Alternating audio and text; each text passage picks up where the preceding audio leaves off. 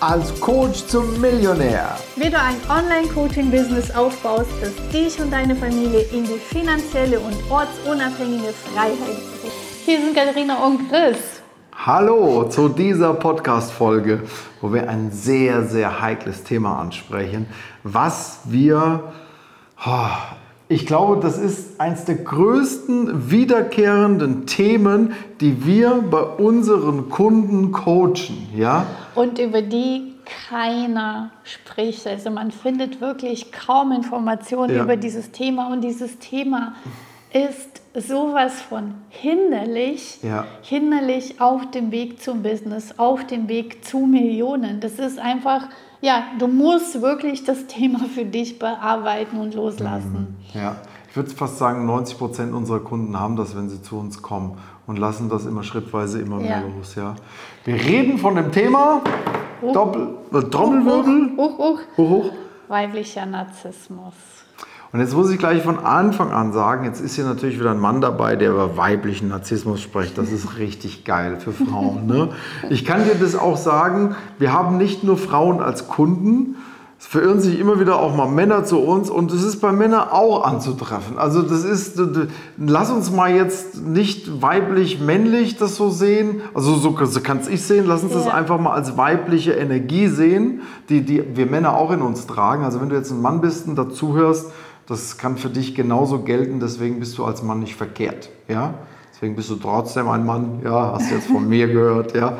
Und, ähm, und ja, und es ist für jeden, der das jetzt zuhört und jeder, der erfolgreich sein möchte und gerade als erfolgreicher Coach ein Riesenthema. Ein Riesenthema und so viele sind äh, betroffen. Und ich mhm. weiß, dass es sehr kontrovers ist, weil wir gelernt haben, Narzissmus ist was ganz Schlechtes, betrifft Männer. Also jetzt narzisstische Beziehungen ist ein Thema, das gerade auch die ja, bösen Männer sehr, sehr, sehr oft diskutiert wird. Zum ah. Glück. Es ja, ist gut, ist gut ja. aber keiner spricht über weiblichen Narzissmus. Und diese zwei, also männlicher und weiblicher Narzissmus, unterscheiden sich tatsächlich in der Symptomatik, also wie man das Ganze lebt. Ja, ja sind zwei verschiedene Philosophien. Also Männer können das auch haben, haben das auch. Ich glaube auch, dass es Frauen gibt, die männlichen Narzissmus haben. Das mhm. merkt man auch immer wieder. Aber dieser weibliche Narzissmus ist wirklich ja, sehr, sehr, sehr hinderlich ja, für dein Business. Ja. Ich glaube, genau. der männliche Narzissmus ist noch nicht mal hinderlich für dein Business. Ja. Da gibt es genug, die wir haben, die sehr erfolgreich sind. Ja, ist auch nicht äh, zu oder anstrebenswert natürlich. Ne. Aber der weibliche ist wirklich etwas, was dich in deinem Business als Coach total hindert. Was ist denn das überhaupt, weiblicher Narzissmus? Was ist denn das überhaupt? Das ist diese Diskrepanz zwischen, ähm, ich habe große Ideen, ähm, ich habe große Visionen für mich und dabei ist mein Selbstwert so gering, dass mhm. ich mich die ganze Zeit anzweifle und ich die ganze Zeit in dieser Hinterfragung bin, bin ich denn gut genug? Kann ich das denn machen? Und ich suche im Außen Bestätigung dafür, dass ich gut bin. Also ich bin die ganze Zeit in diesem Modus Haschen nach Aufmerksamkeit, Haschen nach Bestätigung, dass ich es schaffe, dass ich gut bin, dass, es, dass ich als gut, ein, ein, guter Coach bin. Auch Haschen nach Support, Haschen, dass du getragen wirst, Haschen, dass du bestätigt bist. Ne? Ein typisches Phänomen für weiblichen Narzissmus ist so, wenn, wenn, wenn die Suche von, von deinen Followern vielleicht, dass du gut bist, ja, dass du ein guter Coach bist, ja. Also ich sag mal, jetzt lass uns doch mal ganz, ganz konkret werden. Wir haben ja, machen ja Verkaufsrollenspiele bei uns in den Programmen.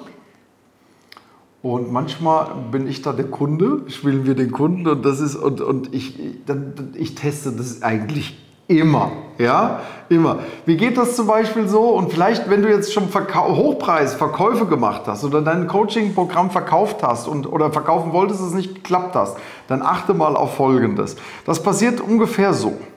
Weil also wo ist, wenn man stark im weiblichen Narzissmus verankert ist, wo hat man keine Chance, einen Verkauf zu machen, der eigentlich total drin wäre. Ja? Das ist dann ungefähr so, der Kunde kommt in das, der potenzielle Kunde, der Interessent kommt in das Gespräch und sagt dir sowas wie, oh, was du machst, ist total toll und es ist wirklich super, wie du das machst und ich finde dich und deine Arbeit wirklich total stark, aber ich kann es mir zurzeit nicht leisten, weil ich kein Geld habe. Was macht dann einer, der vom weiblichen Narzissmus stark betroffen ist? Der glaubt dem die Geschichte, dass er kein Geld hat. Der sagt, und, und gleichzeitig ist er so, so getroffen davon. Oh, da ist endlich einer, endlich in Anführungszeichen, das ist wahrscheinlich schon der zehnte an dem Tag gewesen, der mir sagt, dass ich wirklich gut bin, dass ich es kann und dass ich ein super toller Coach bin. Und davon bin ich so hingeschmolzen, da habe ich mich so einpudern lassen von, dass ich ihm nachher die Lüge glaube, dass er kein Geld hat oder gerade keine Zeit hat oder den Partner fragen muss oder sonst irgendwie was. Diesen Einwand einfach so hinnehme. Weil ich total geflasht bin von der Energie, die mir gerade gegeben hat, weil ich die ganze Zeit nach dieser Bestätigung sauge.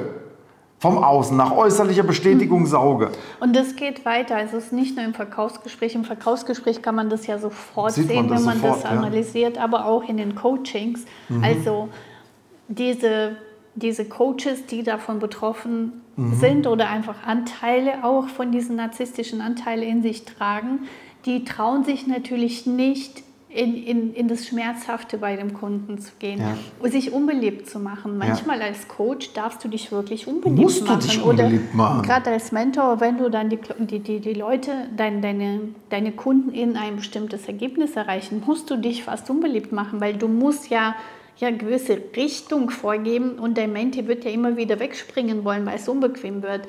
Und gerade für diese Coaches, die narzisstische Züge in sich verankert haben, da wird es schwierig, weil du ja darauf aus ist, Bestätigung, dass du gut bist, dass du toll bist, dass du was kannst. Wie wird sich das in der Praxis, was du meinst, jetzt ausarbeiten? Was ist so eine typische Situation? Typische Situation ist, du hast einen Coachee, ja, du coachst ihn und plötzlich fängt der Coachee an und du sagst ihm, gibst ihm vielleicht eine Aufgabe, der Coachee findet sich un, fühlt sich unwohl dabei und auf einmal sagt er, hier, dein Coaching ist gar nicht so gut. Ja. Und ich glaube, du verstehst mich gar nicht richtig. Ja? Mhm. Und ich glaube, die Quali außerdem warst du gestern fünf Minuten zu spät, du bist immer unpünktlich und außerdem glaube ich gar nicht, dass du so ein guter Coach bist.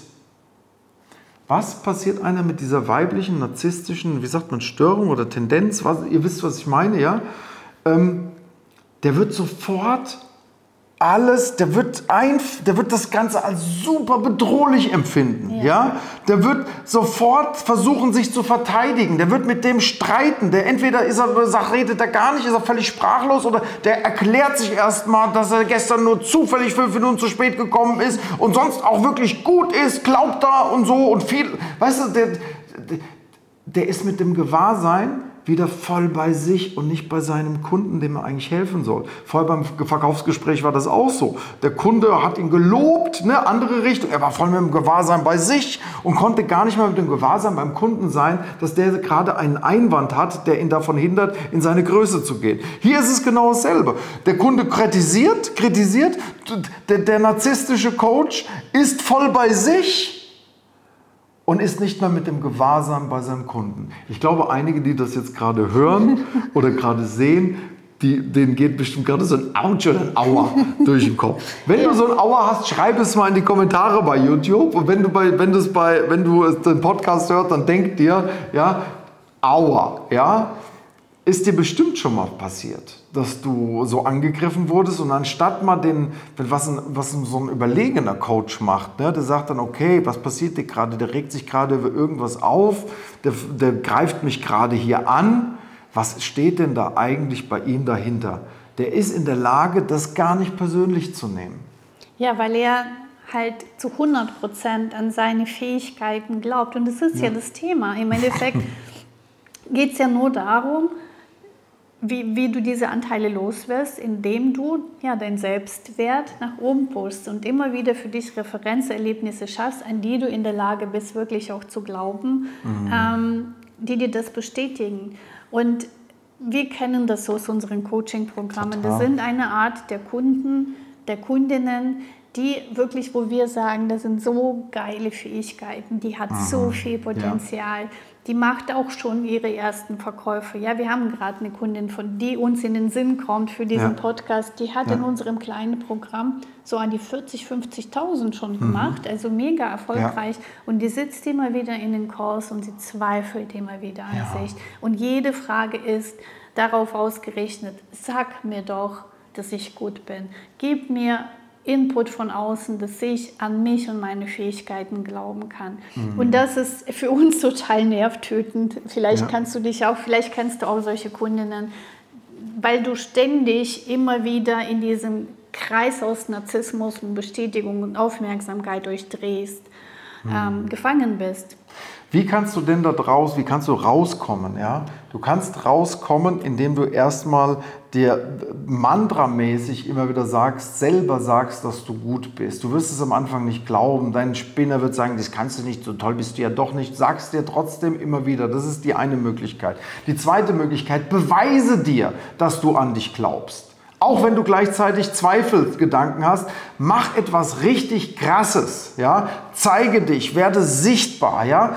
Vielleicht hast du Angst, gerade äh, von deinen besonderen Fähigkeiten zu reden. Und du bist die ganze Zeit, oh, eigentlich müsste ich den Leuten zeigen, eigentlich will ich es nicht, weil was ist denn, wenn die Leute dann denken, dass ich es gar nicht bin? Vielleicht bin ich es auch gar nicht. Ja? Vielleicht spinne ich ja total.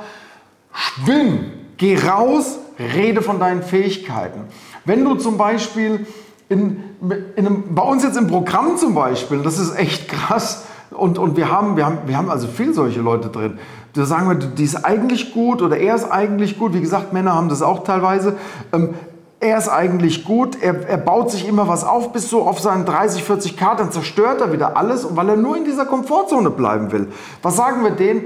Geh bei uns in den Millionärs, investiere 120k. Das hat nichts damit zu tun, dass wir die 120k haben wollen. Natürlich nehmen wir die auch gerne.